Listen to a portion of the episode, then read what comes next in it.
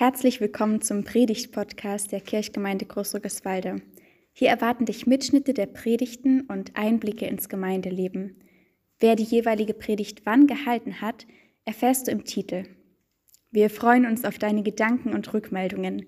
Über die Homepage der Kirchgemeinde Großrückeswalde kannst du uns sehr gern schreiben. Eigentlich könnte die Landschaft so schön sein. Aber die riesen Autobahnbrücke, die sie durch das Tal gebaut haben, die zerstört den Blick komplett. Eigentlich könnte die Zeit am Strand so schön sein, aber die Familie da vorne zerstört alles. Eigentlich könnte die Gemeinschaft gerade so schön sein, aber diese eine Person, die ständig redet und es nicht merkt, macht alles kaputt. Retuschieren, so nennt sich ein Werkzeug, das man verwenden kann am Computer, um bei Bildern oder bei Videos Personen und Gegenstände rauszuschneiden und niemand merkt es, damit das Bild perfekt ist, wieder ganz. Im Nachgang geht das. Der Computer nimmt einfach Informationen vom Umfeld und überträgt diese guten Informationen dort hinein, wo jetzt ein Loch ist, und dann sieht alles wieder ganz schön aus und harmonisch. Gar nicht so schwer. Vielleicht wünscht man sich manchmal so ein Werkzeug im Leben. Es könnte so schön sein, aber wann habe ich diesen Satz eigentlich das letzte Mal gedacht? Heute am grünen Donnerstag steht dieser Satz oben drüber. Es könnte so schön sein, aber.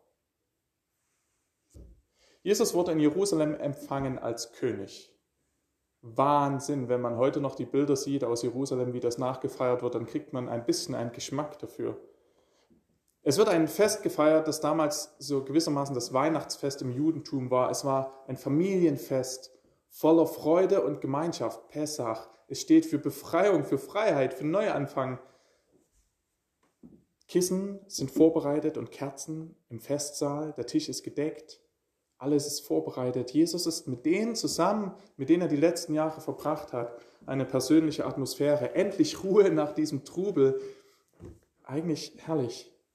Gott hatte Wunder getan und so eingegriffen, dass alle ergriffen waren und alle dachten, jetzt ist eine Zeitenwende, das geflügelte Wort unserer Zeit. Ist auch damals ein geflügeltes Wort gewesen, aber in positive Wendung.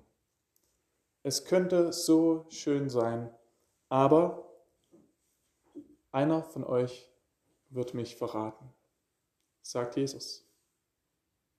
Diese eine Person macht alles kaputt.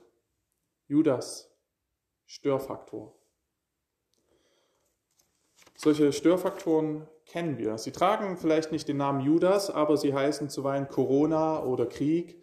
Und manchmal identifizieren wir diese Störfaktoren mit Personen, sei es aus der politischen Öffentlichkeit oder vielleicht auch aus der Nachbarschaft oder sogar aus der eigenen Familie. Wenn die nicht wären oder wenn diese Situation anders wäre, dann wäre alles perfekt. So mögen vielleicht auch die Jünger gedacht haben. Wenn nur dieser Verräter nicht wäre, dann wäre alles besser. Wenn diese verlogene Person weg wäre, dann würde wieder alles stimmen. Dann zählt man vielleicht bei den Bildern beim letzten Abendmahl und kommt nur auf elf und freut sich.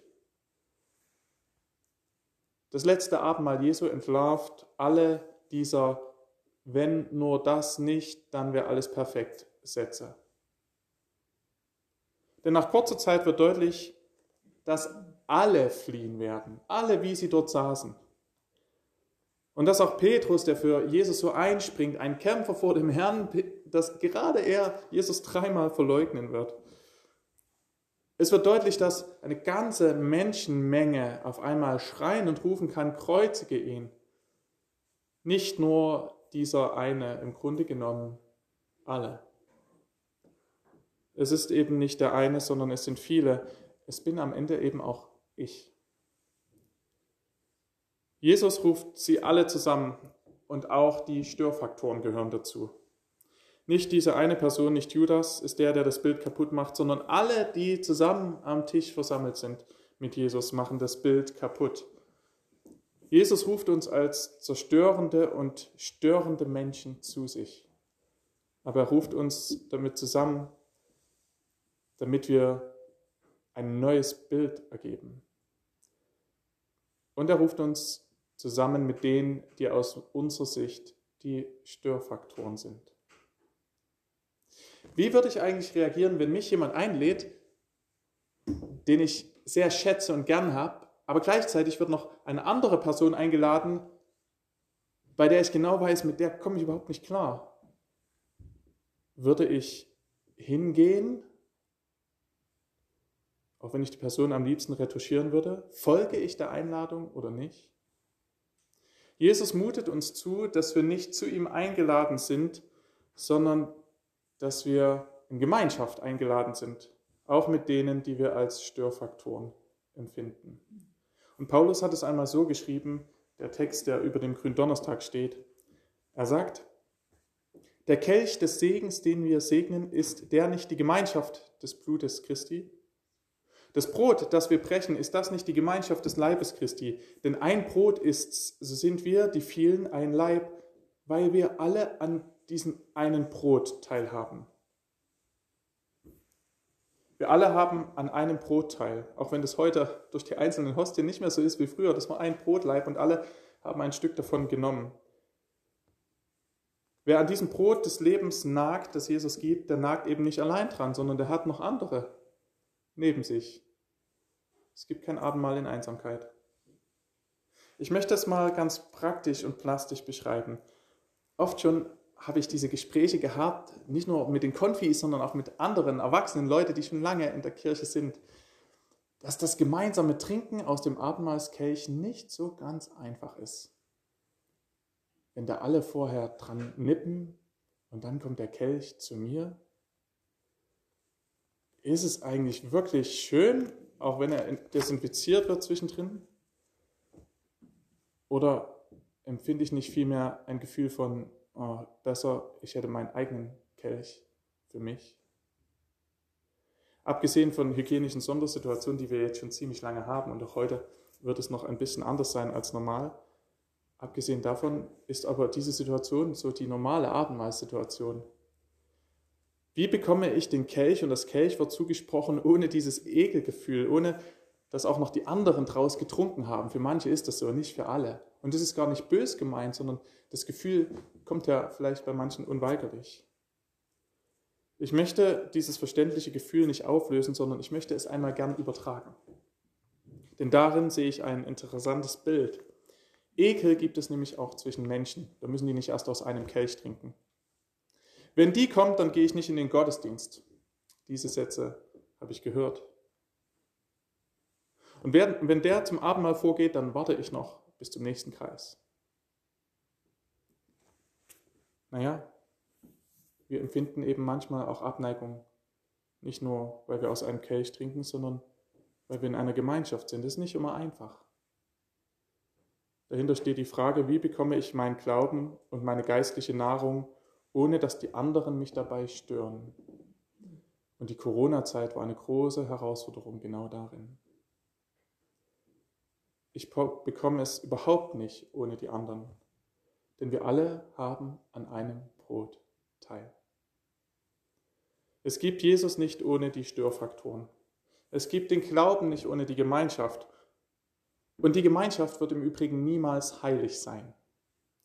Wir sagen im Glaubensbekenntnis ja nicht, dass wir an eine heilige Gemeinschaft glauben, sondern wir glauben an die Gemeinschaft der Heiligen, das heißt, die berufen sind. Und das ist ein kleiner, aber wichtiger Unterschied. Wir sind nie perfekt in der Gemeinschaft, aber wir sind berufen in Gemeinschaft. Und das ist wichtig.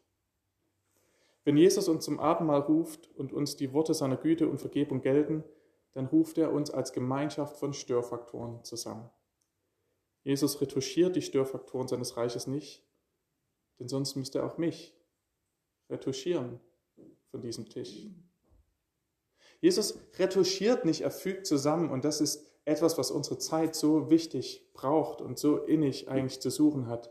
Und nur dadurch, weil Jesus nicht retuschiert, sondern zusammenruft, begegnen sich Menschen erstmal wieder, obwohl sie sich gar nicht mehr begegnen würden. Nur dadurch verändert sich der Blick. Denn es gibt nie nur die eine Person oder Situation ohne die alles perfekt wäre. Wenn ich in einem Notfall schnell ein Tal durchqueren muss, dann bin ich dankbar für die Brücke, die dort gebaut wurde, weil ich über sie drüber fahren kann. Wenn ich beim Schwimmen in Not gerate und die Familie, die vorher meine Einsamkeit zerstört hat, Hilfe holt, dann bin ich dankbar für die Familie, die dort ist. Wenn der, der immer so viel redet, auf mich zukommt, weil ich betrübt bin und alle anderen in ihrer hellen Weltblase schweben und niemand mich mitbekommt, dann bin ich dankbar, dass diese Person mit mir redet und mir ein Zeichen gibt, du bist gesehen. Wenn Jesus zum Abendmahl an den Tisch ruft und so verschiedene Menschen in Gemeinschaft zusammenkommen und Gemeinschaft halten, dann bin ich dankbar. Denn ich bin aufgehoben in der Gemeinschaft der Störfaktoren, weil einer sie trotzdem alle geliebt hat, allesamt weil einer nicht alles kaputt gemacht hat, sondern weil einer alles neu gemacht hat. Das ist die Einladung, die uns gilt, auch an diesem Abend. Und der Friede Gottes, der höher ist als unsere Vernunft, bewahre unsere Herzen und Sinne in Christus Jesus und in der Gemeinschaft der Störfaktoren. Amen.